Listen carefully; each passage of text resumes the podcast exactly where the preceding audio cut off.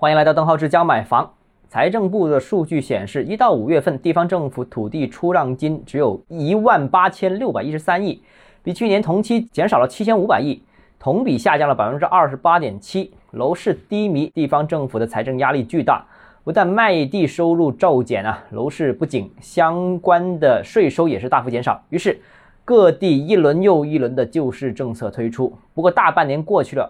这个效果似乎不太理想，没有办法，各地只好各显神通，各出奇招，猛招，希望能够让楼市尽快复苏。那到底行不行？有没有风险？有没有后遗症啊？我们看看几个很开脑洞的案例。首先，第一个就温州啊，温州大招是房贷前三年还息不还本，呃，这个是十年以上的首套住房啊，按照温州市的最新规定啊，前三年可以这个只支付利息，第四年之后才是利息加本金啊。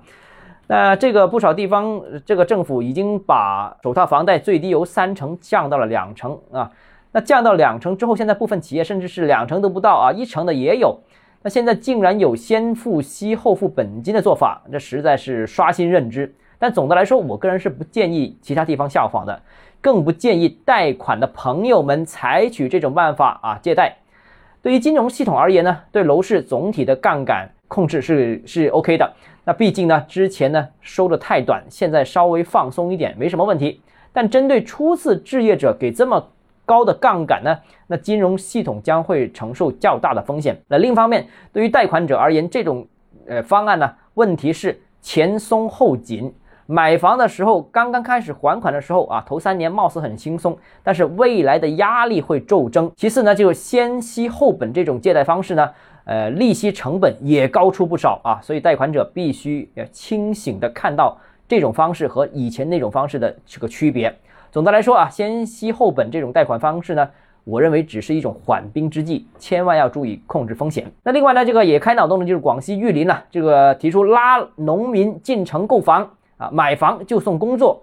啊，这个呢，就玉林提出了这十万大军进城的这样一个计划，只要符合购买条件买房的家庭就可以享受购房补贴、契税优惠，政府还帮忙啊安排购房人的子女义务教育的这个入学，提供免费的职业技术培训等等。当然，最开脑洞的是这个通知里面的第五条，将向购房者提供上万个就业岗位，优先向进城购房且未就业的新市民推荐三个就业岗位，那岗位的薪酬。不会低于玉林最低工资标准。进城购房的呃零就业家庭劳动力可以提供推荐公益性岗位安置服务啊，这个买房连工作都送啊。除此之外呢，还有这个广东的这个佛山啊，佛山大城市了啊，是吧？佛山的三水也宣布，购买九十平方米以下的房子可以这个政府赠送一万块钱的消费券。但其实佛山这个也不是最新的，其实在稍早之前，这个中山市啊就宣布啊，在六月份买房，全中山都可以。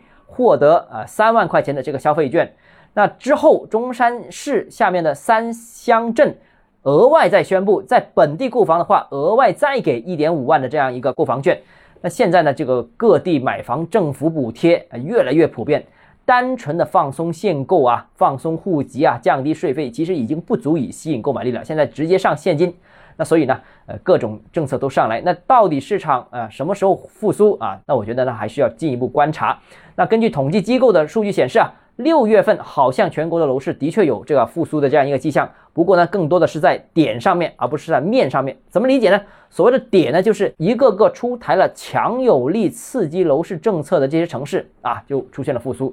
但是在全国层面，好像这种复苏还是不是很普遍的情况。那这个可能一方面基于经济的基本面基于市场的信心，另外一方面是部分城市仍然执行比较严格的调控政策，或者说政策呃放松了，但是放松的很少啊，帮助不大，所以现在复苏只是有点没有到面，啊，到底什么时候能够完全复苏下来呢？这个我觉得大家。无需过分关心和担忧，只需要关注你所在的城市就 OK 了。那至少现在大湾区的几个核心城市，像广州、佛山呐、中山这些，我觉得已经到了出手时机。好了，那今天节目到这里啊。如果你个人购房有其他疑问，想跟我交流的话，欢迎私信我或者添加我个人微信，账号是加买房六个字拼音首字母小写就是微信号 d h e z j m f。我们明天见。